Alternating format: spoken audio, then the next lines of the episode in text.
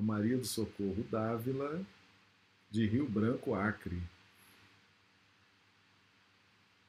Vou repetir aqui, vou cumprimentar mais uma vez o pessoal. Sádio Fernandes de Porto Velho, Rondônia, o Ranulfo Alves de Londrina, Paraná, Josélia Barbosa de Recife, Pernambuco, Clodomiro Nascimento de Rio Branco, Acre, a Isaura Catória de Londrina, Paraná, Maria do Socorro Dávila de Rio Branco, Lídia Moreira de Ilha Solteira, Marli Pereira de Patos de Minas, Minas Gerais. Eu já pergunto aos amigos como é que estão recebendo imagem e som.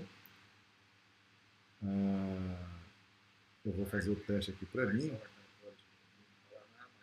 Para mim está chegando bem, som e imagem. Cumprimentar aqui também os amigos do Instagram que estão chegando também, o Márcio e Patrícia chegando pelo Instagram, sejam bem-vindos. Pessoal já está dando aqui o retorno, né? Isaura, som e imagem ok, a Josélia também, som e imagem ok. Muito bem. Então vamos, lembrando que nossa transmissão é aí de Moreira também, né? Tudo ok. Nossa transmissão é simultânea para o YouTube e o Instagram, tá certo? Então, o pessoal pode aí mudar, ver onde está pegando melhor o som, a imagem, a transmissão, qual, qual plataforma está melhor para assistir simultaneamente, né? A gente transmite simultaneamente, as pessoas têm a opção da escolha, né?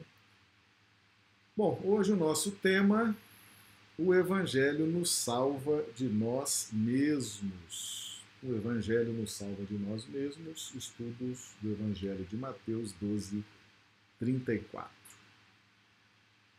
Nós vamos então projetar aqui os textos, os símbolos. A gente faz isso na plataforma do YouTube, né? Os amigos do Instagram ficam aí com a nossa imagem. Mas quem gosta de ver as referências, ver os símbolos que a gente explica, está tudo aqui na plataforma do YouTube. Bem, meus amigos, nós temos em cada live temos trazido aí símbolos que Jesus utiliza, né? Jesus utiliza vários símbolos para nos ensinar. Os símbolos trazem em si um, uma riqueza muito grande de detalhes, de observações que atraem a nossa a nossa curiosidade, atraem a nossa atenção e facilitam muito o processo de aprendizado. Nós trouxemos aqui hoje, nós temos feito alguns estudos já aqui no canal sobre a nossa linha serpentária, né? Que a gente desenvolveu com muita, muita tranquilidade ao longo dos milênios, representada aí pela coluna vertebral, né? pela medula que em síntese né, liga o centro de força básico ou genésico ao centro de força coronário. Tá? O centro de força coronário, situado aqui no alto da nossa cabeça, é o centro responsável pela captação dos, das inspirações superiores, é o nosso contato com o plano espiritual. Centro de força coronário, ele existe e ele é no perispírito e a sua representação aqui no corpo biológico é no cérebro e mais especificamente na glândula pineal, que é a glândula da vida mental. OK? E o centro de força básico ou genésico é o centro de força responsável pela captação das energias telúricas. É onde há esse equilíbrio das energias sublimadas, das inspirações sublimadas, com as energias da Terra, para que, diante do equilíbrio entre essas duas potências, as energias sublimadas espirituais e as energias mais práticas, né, mais dinâmicas do plano material, possa haver aí uma dinâmica equilibrada no nosso processo evolutivo. Essa, essa linha serpentária, né, essa serpente, observem que a coluna vertebral aqui parece realmente uma serpente.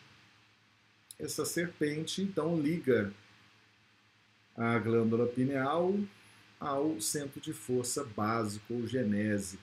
E nós temos a capacidade de se captarmos mais energias telúricas, mais energias densas pelo centro de força genésico, nós temos a capacidade de bloquear as energias sublimadas que são assimiladas por nós pela dinâmica do superconsciente, certo? Da glândula pineal. Então, é importante entender esse mecanismo, até para, para a live de hoje, né? Por que, que nós bloqueamos as inspirações superiores? Como que nós desenvolvemos esse mecanismo em nós? E nós vamos descobrir que se trata da nossa excessiva preocupação com as questões materiais e mais especificamente com aquilo que envolve o domínio com aquilo que envolve a escravização de tudo e de todos que estão no nosso círculo de relacionamentos. Certo? Então, quanto mais queremos o domínio, queremos escravizar, queremos dominar a opinião do outro, queremos uh, subestimar a inteligência do outro, a capacidade do outro, quanto mais nos esforçamos para o domínio e a escravização, mais energias telúricas precisamos, captamos e vamos bloqueando os canais supersensíveis de assimilação e distribuição das energias espirituais. E é nesse contexto que nós vamos trabalhar hoje o Evangelho, né? Mateus 12, 34. Raça de víboras, como podeis dizer boas coisas sendo maus? Pois do que há em abundância no coração, disso fala a boca. Mateus 3,7 E vendo ele muito dos fariseus e dos saduceus que vinham ao seu batismo, disse-lhes: Raça de víboras, quem você, quem vos ensinou a fugir da ira futura? Mateus 23, 22 serpentes, raça de víboras, como escapareis da condenação do inferno?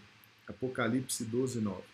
E foi precipitado o grande dragão, a antiga serpente, chamada o Diabo e Satanás, que engana todo mundo. Ele foi precipitado na terra e os seus anjos foram lançados com ele. Meus amigos, em Mateus 12, 34, né, Jesus faz uma advertência vigorosa. Raça de víboras, como podeis vós dizer boas coisas sendo maus? Pois do que há em abundância no coração, disso fala a boca. Veja bem, a, o livro Evolução em Dois Mundos nos apresenta a aura. O que é a nossa aura? A aura é a nossa moldura, a nossa moldura energética. Assim como um quadro tem uma moldura, e é bom que essa moldura seja bonita e realce, faça brilhar a tela, né? faça brilhar a imagem. Esse é o objetivo da moldura, chamar atenção para a imagem, para a tela. A moldura em si não pode ser protagonista nesse conjunto, moldura e tela. Então a aura é a nossa moldura, é uma corrente energética que flui de nós e nos envolve. Então, é essa moldura. E essa moldura expressa exatamente o que está na nossa intimidade espiritual. A resultante do que pensamos, do que sentimos, a forma como vemos a vida, a forma como vemos as pessoas, os fatos, as coisas a nossa relação com a matéria, a nossa relação com Deus, a nossa relação com os outros espíritos, encarnados ou desencarnados. Então, tudo isso, todo esse conjunto de fatores gera essa aura. E essa aura tem uma cor específica, tem uma frequência específica, tem uma luminosidade específica que é todo esse conjunto que envolve a aura, é pela aura que nós somos observados, analisados, somos percebidos, somos temidos, tá? somos odiados. Então, essa vibração que muitos percebem, né? Às vezes as pessoas falam assim, nossa, mas fulano uma vibração pesada, uma vibração ruim, né? uma vibração esquisita, não sei o quê. Realmente, às vezes a pessoa percebe a vibração, né? Percebe a vibração ah, pela aura, esse contato de aura com aura, né? É onde nós percebemos a vibração uns dos outros. Então perceba-se que Jesus trata essa questão de raça de víboras. Então a víbora, a serpente, foi um símbolo muito usado, muito usado por Jesus. Já está no Velho Testamento, desde o livro Gênesis, né, quando se fala que a serpente tentou Eva. Está nos evangelhos. João Batista chamou os fariseus e saduceus de raça de víboras. Está no Apocalipse de João, né, a serpente, o grande dragão, a antiga serpente. Então, a serpente, a serpente, simboliza o movimento sedutor da concupiscência. Tá? Então, os nossos defeitos, as nossas mazelas, as nossas dificuldades, o nosso materialismo cristalizado, a nossa sede de domínio, de escravização, gera um processo sedutor. Tá? É um movimento sedutor da concupiscência. E por que esse movimento sedutor da concupiscência? Porque é o engano Tá? O engano. O engano, uma das características do engano é a sedução. A sedução é a grande arma dos enganadores, né? das pessoas que enganam os outros. Então, são os movimentos sedutores da concupiscência. Então, ah, você se torna, por exemplo, como o caso da serpente que tentou Eva, né? Você analisa as dificuldades do outro, percebe as fraquezas do outro e ali você faz um movimento de sedução nessa pauta. Você se identifica, você também tem essa característica, o outro apresenta essas características e ali há um movimento sedutor da concupiscência que encontra ressonância. Nós fechamos um circuito, né? uns com os outros, quando queremos enganar, ludibriar, falsear. Né?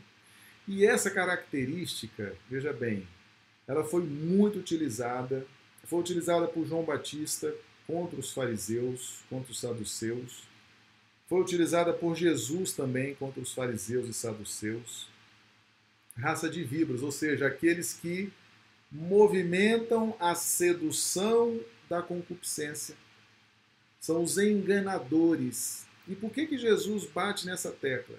Porque os fariseus, os saduceus, eram os, os comandantes do aspecto religioso do povo hebreu.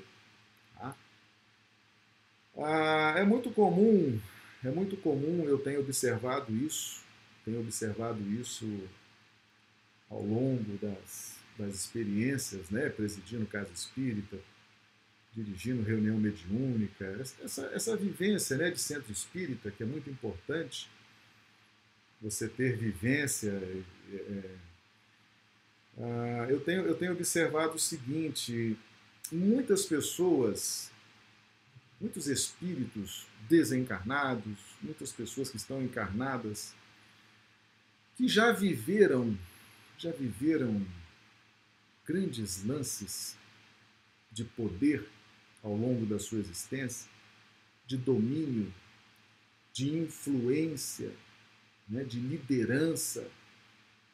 Já lideraram exércitos, governos, impérios, nações, empresas, multidões.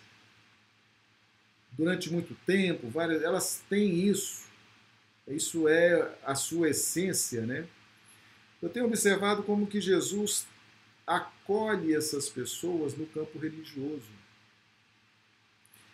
acolhe essas pessoas no campo religioso. E elas, ao, ao adentrarem no campo religioso, elas vêm com aquele espírito dominador, escravizador, vêm com aquele espírito de liderança, de, né, de exército, de guerra, de batalha, de metas.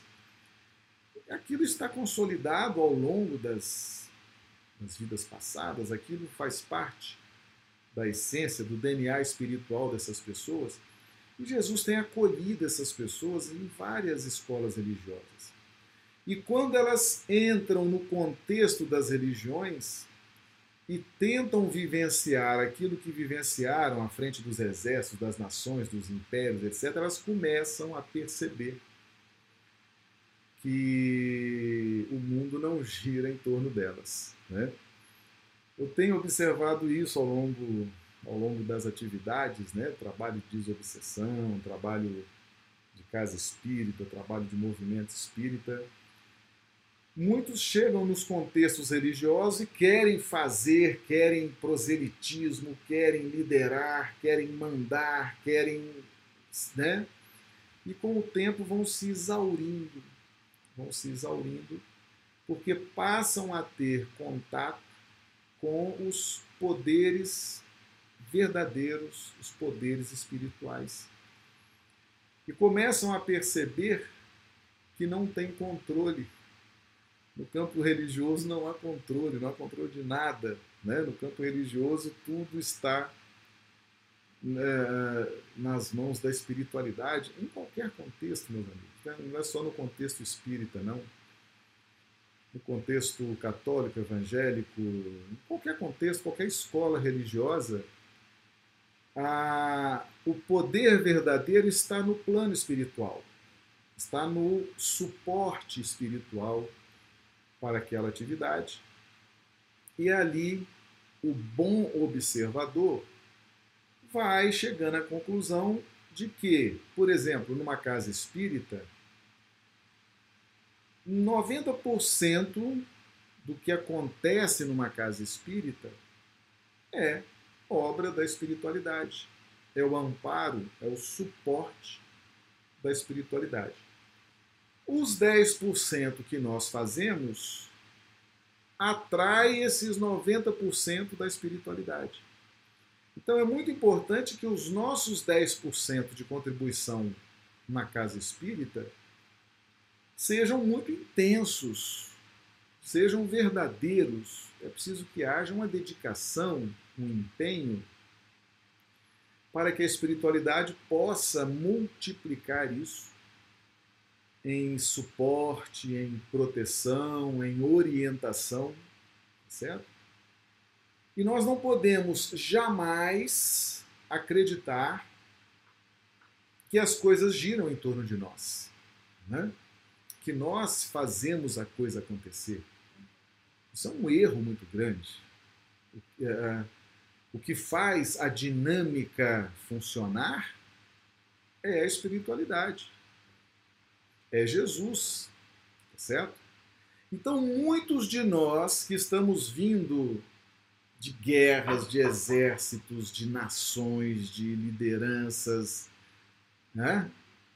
estamos chegando nos contextos religiosos para arrefecer essa fúria, arrefecer essa gana, nos acalmarmos, desenvolvermos a fé.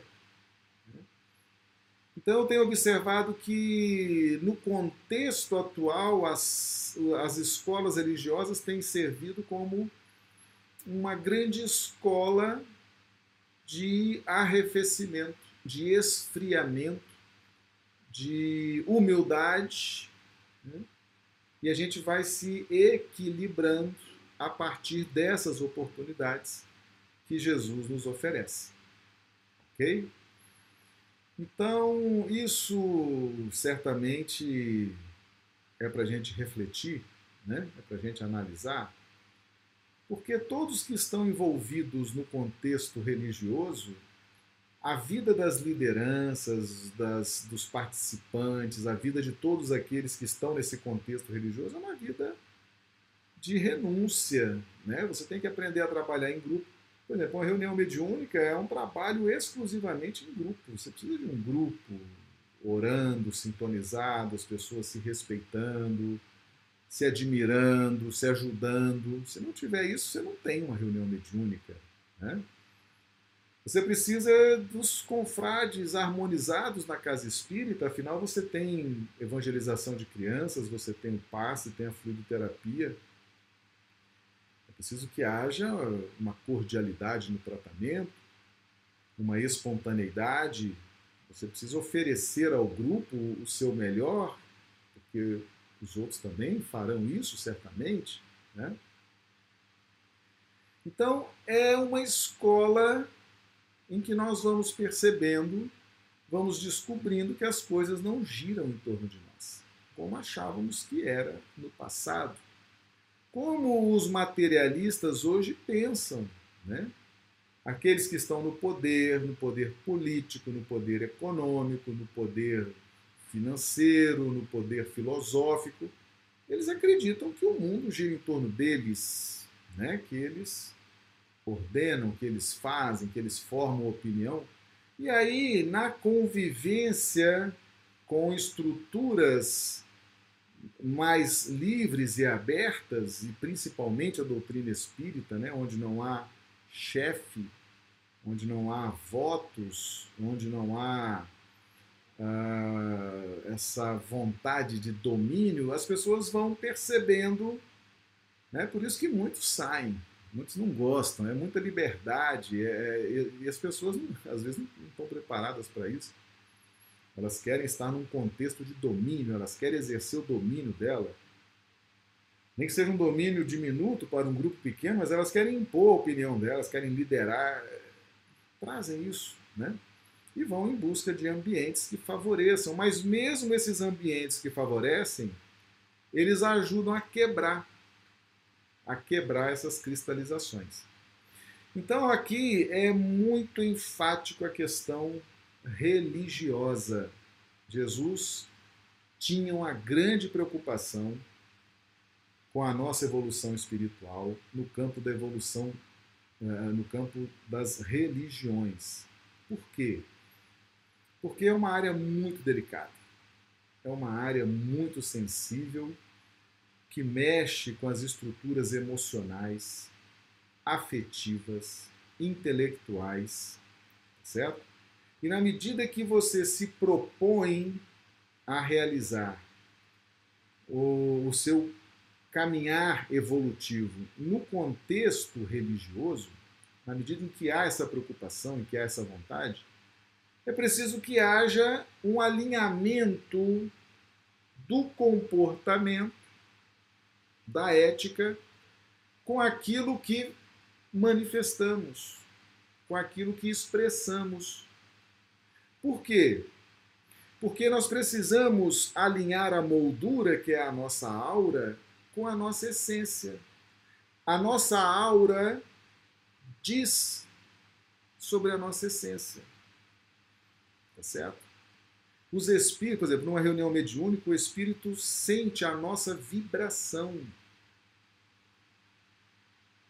Às vezes você está conversando com o espírito durante uma reunião mediúnica, ele está ali incorporado no médium. Uh, você está ali gastando o seu português, escolhendo palavras, escolhendo frases, e o espírito não, não se sensibiliza com o que você diz. Mas ele se sensibiliza com a sua aura, com a sua energia, com a sua vibração. Ele sente a sua vibração. Por isso que Jesus fala: como podeis dizer boas coisas sendo maus? Porque Jesus associa o, a palavra, o dizer, com o verbo. Com o verbo. E o verbo se fez carne.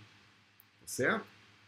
Então, há uma associação de Jesus com o que sentimos, pensamos e falamos. É preciso que haja um alinhamento do discurso com a ética, com o comportamento. E certamente isso é um trabalho de longo prazo. Né? Um trabalho de longo prazo. Nós começamos falando, falamos, falamos, falamos, falamos, falamos, e a nossa aura está ali toda materialista, toda complicada, nossos centros de força todos desalinhados, né? Mas nós estamos falando, falando, falando. Então Jesus nos adverte. Jesus nos adverte. Ele não, ele não proíbe de falar. Ele não proíbe de falar, né? Mas ele quer que haja um alinhamento do verbo, que é a nossa essência espiritual, aquilo que manifestamos, com aquilo que sentimos, com aquilo que pensamos. Aí você cria uma aura condizente com a sua essência. E isso é fundamental nas nossas relações familiares. Essencial, porque nas relações familiares, onde há uma maior intimidade, as pessoas percebem, porque elas convivem mais tempo umas com as outras, elas percebem a energia que flui, a ética comportamental, o palavreado. A família é o primeiro que sente, é o primeiro que vai dizer: ah, Fulano fala assim, mas age diferente. Aí depois você tem um contexto profissional, né?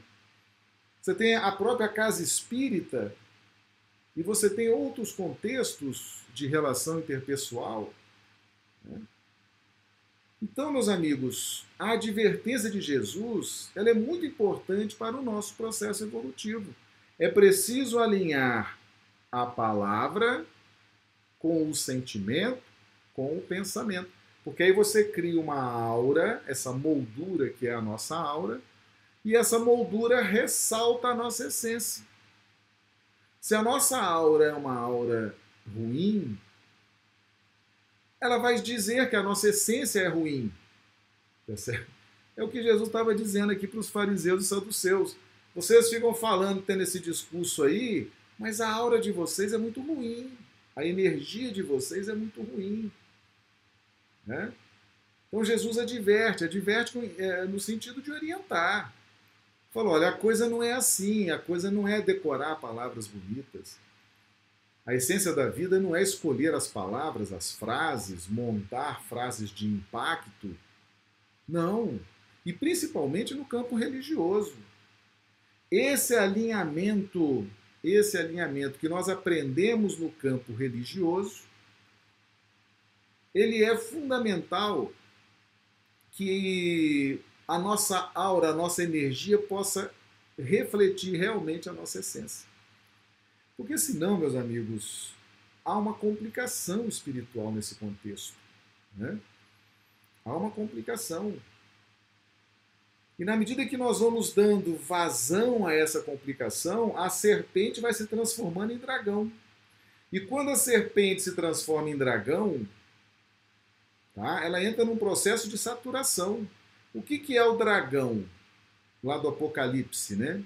e foi precipitado o grande dragão, a antiga serpente. O dragão é o exaurimento, a exaustão da serpente. Nós começamos a repetir as nossas concupiscências ao longo das reencarnações, começamos a ser repetitivos no nosso orgulho, na nossa vaidade, na nossa gana de domínio, né, de escravização do outro, a gente vai repetindo, repetindo, repetindo, repetindo. A serpente se transforma em dragão. É um processo de exaurimento. Você vai se tornando, você vai se exaurindo daquilo, e aí, uma vez exausto desse processo, uma vez cansado desse processo, aí vem a circunstância sensibilizadora. Né? Então, normalmente, quando nós somos extremamente repetitivos nesses processos egóicos de interesse pessoal, lá na frente vem uma circunstância profundamente sensibilizadora. Às vezes, uma falência, às vezes, uma perda financeira expressiva, às vezes, uma perda de entes queridos, às vezes, uma complicação irreversível no campo da saúde. Né? Às vezes um Covid, olha, Covid aí, né? Então lá na frente vem essa esse fator de sensibilização. Por quê? Porque a, a, a, a serpente se transformou em dragão.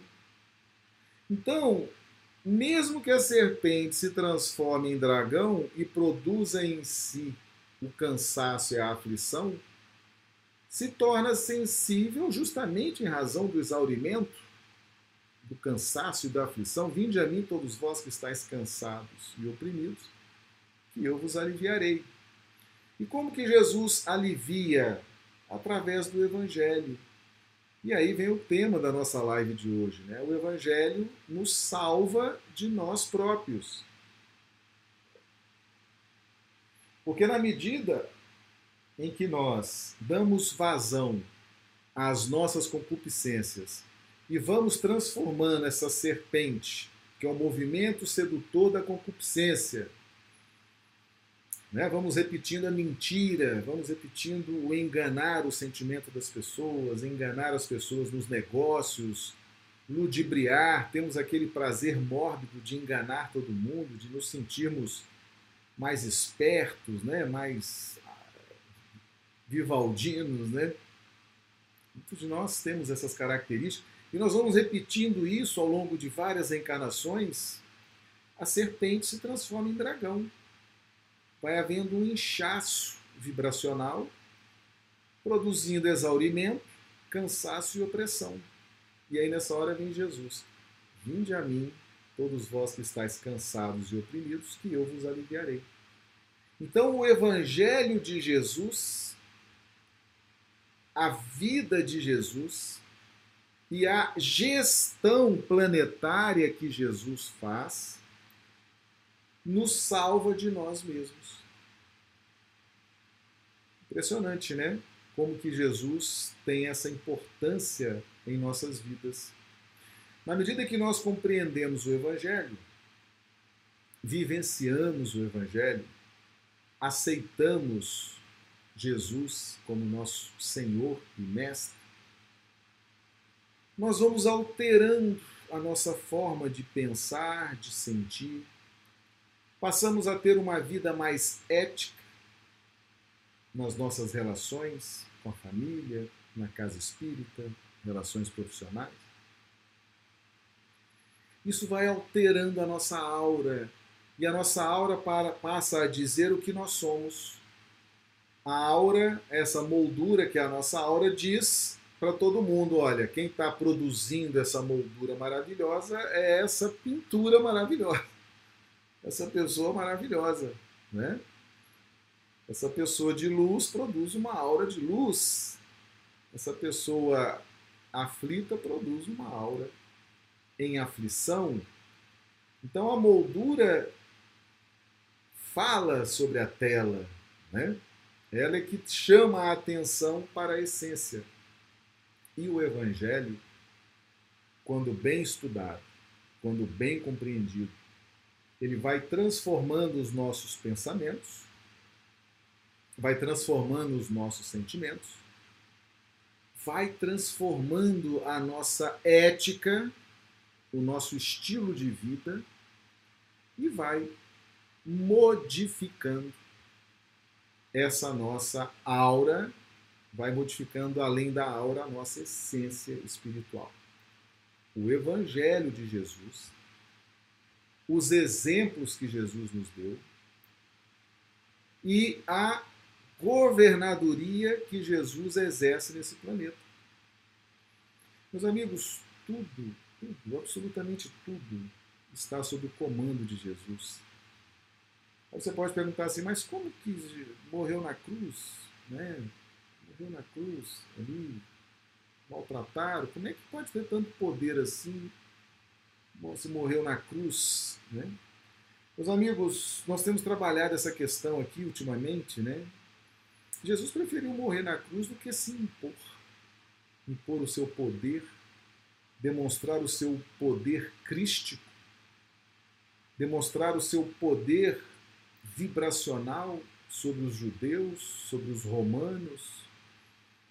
Embora as pessoas quisessem um Messias estadista, guerreiro, que projetasse o povo de Israel como o povo dominante no planeta, do ponto de vista político, do ponto de vista religioso, do ponto de vista das artes, das ciências, a sede de soberania e, mais do que soberania, a necessidade de supremacia sobre as outras nações, fazia com que o povo de Israel desejasse um Messias com perfil absolutamente extraordinário no campo das, das guerras, da diplomacia, da força.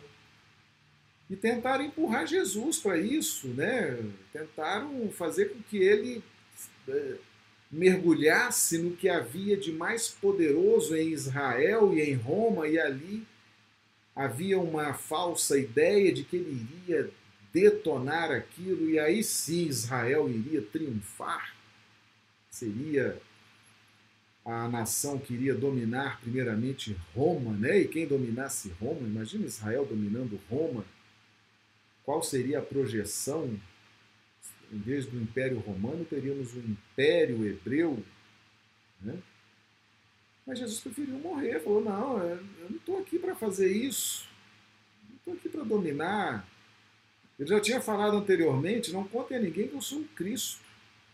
Porque a proposta, o, o, o Evangelho de Jesus, a proposta é que nós caminhemos ao encontro do Evangelho, caminhemos ao encontro do Cristo, da sua mensagem. Essa é a proposta. Porque senão não vale. Tem que haver essa adesão, tem que haver esse amor, essa vontade de fazer isso. E não a imposição. Né? Então nós temos trabalhado muito isso aqui. Jesus preferiu morrer do que se impor aos romanos e aos hebreus, do ponto de vista político, do ponto de vista das expressões de poder. Né? Não é isso. A, ideia não é essa. Tá? Então Jesus nos oferece as condições para que nós nos libertemos de nós próprios. O Evangelho nos salva de nós próprios. Tá certo?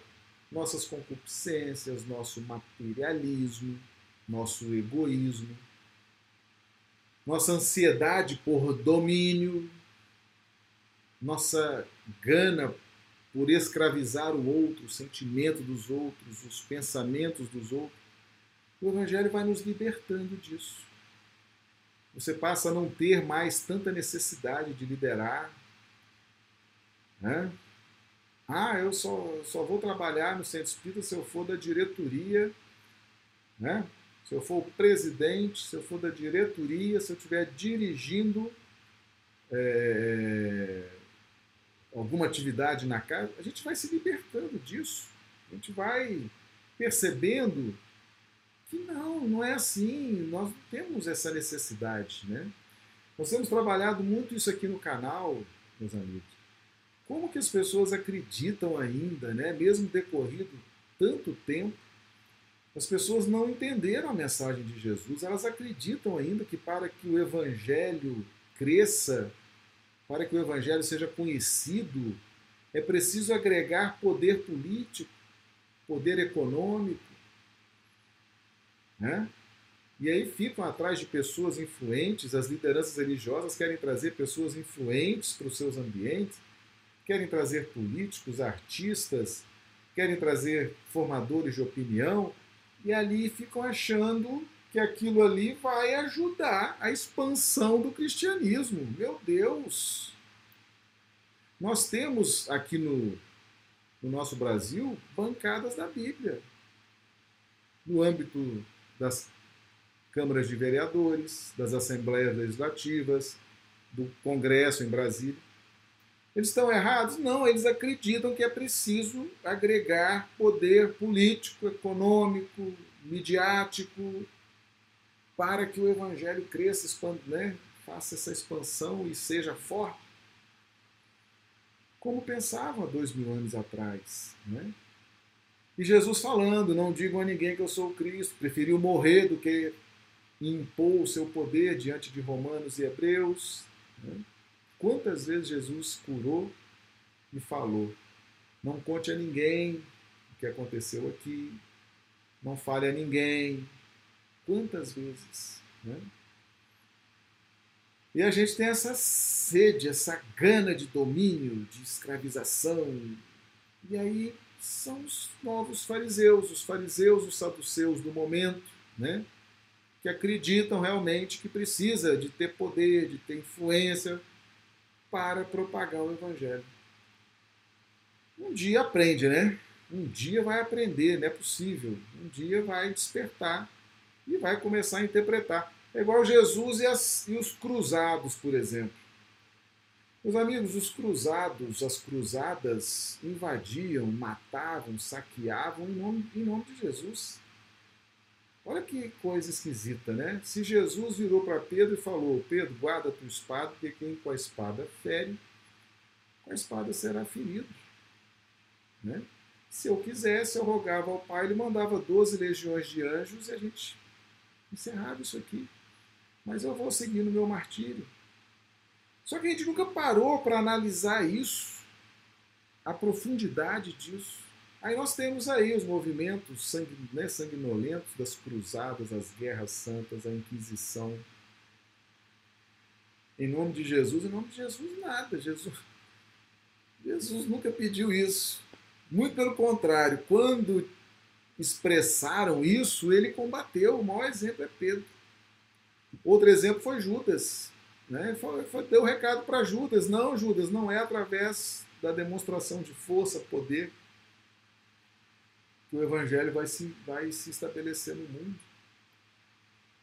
Então, agora que a doutrina espírita está resgatando a essência do evangelho, trazendo o evangelho puro, trazendo o evangelho na sua essência, a doutrina espírita está resgatando isso, está trazendo isso de novo ao mundo, né?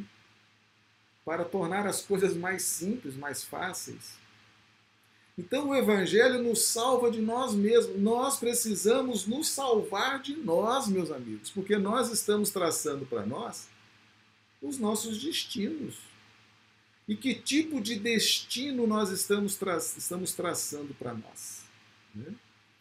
Principalmente aqueles que estão no contexto religioso, no contexto da fé, que é uma área tão delicada, é uma área tão sensível, né?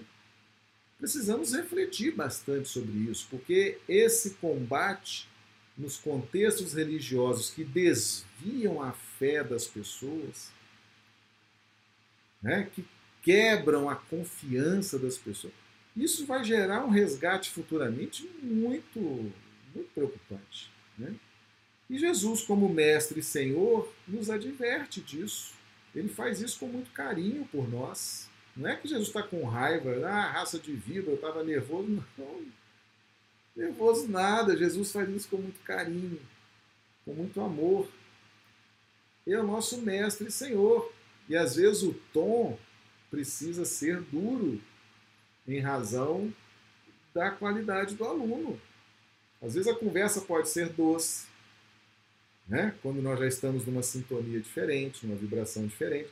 Mas às vezes o tom precisa ser duro, porque a diferença da, do ensinamento para a nossa cristalização já está muito grande. Então o tom vem mais duro para dar aquela sensibilizada. A mensagem muitas vezes precisa ser veiculada num tom de voz mais duro, porque o tom de voz duro sensibiliza. Aí desperta, né? dá aquele susto, aí a gente entende a mensagem, ou pelo menos ouve a mensagem com mais disposição. Né? Então vamos ter isso em mente. O Evangelho nos salva de nós mesmos. Tá? O Evangelho não é para o outro. O Evangelho não é. O Evangelho é para nos salvar de nós próprios, das nossas concupiscências, dos nossos defeitos das nossas dificuldades. Tá bom? Vamos acreditar, confiar e realmente aderir a esse projeto do Cristo, né? O Evangelho, a doutrina espírita, estudar, meditar sobre isso, porque isso vai nos fazer um bem muito grande. E o mais importante é perseverar. Às vezes a gente sai animado, né? assiste uma live, um filme, fala, nossa, agora eu vou, vou me dedicar. Aí dura uma semana, já esfria. O importante é dar sequência. É dar sequência. Dias, meses, anos. Quanto mais frequência, quanto mais sequência a gente der, mais a gente se impregna dessas vibrações e certamente ao retornarmos à pátria espiritual pela desencarnação, teremos uma surpresa agradável, né? Com a nossa transformação moral, com a nossa transformação vibracional, certo? Então, perseverança nessa transformação. E Kardec já fala, né? Ah, conhece o verdadeiro espírita pelos esforços que emprega para domar suas más inclinações e efetivar sua transformação moral. O Evangelho nos salva de nós próprios. Tá bom? Meus amigos, essa é a nossa live de hoje. Lembrando que a nossa live acontece sempre às, de segunda a sexta, 20 horas horário de Brasília, 18 horas horário do Acre. Uh, sábado e domingo não estamos fazendo live e eu estou fazendo as lives de Belo Horizonte, né? Eu disse para vocês que eu tive que vir acompanhar o estado de saúde da minha mãe. Então nós estamos fazendo as lives de Belo Horizonte, tanto que o ambiente está diferente, né? Vocês estão acostumados a ver uma estante de livros atrás, é o meu setup lá de Rio Branco, né? Aqui nós estamos aqui em Belo Horizonte, a capital aí das Alterosas, tá bom? Muito bem, então fica o convite para que amanhã estejamos aqui reunidos mais uma vez, estudando o Evangelho à luz da doutrina espírita. Que Jesus nos dê uma noite de sono maravilhosa, reparador das nossas energias, e amanhã estaremos de volta, se Deus quiser. Muito obrigado.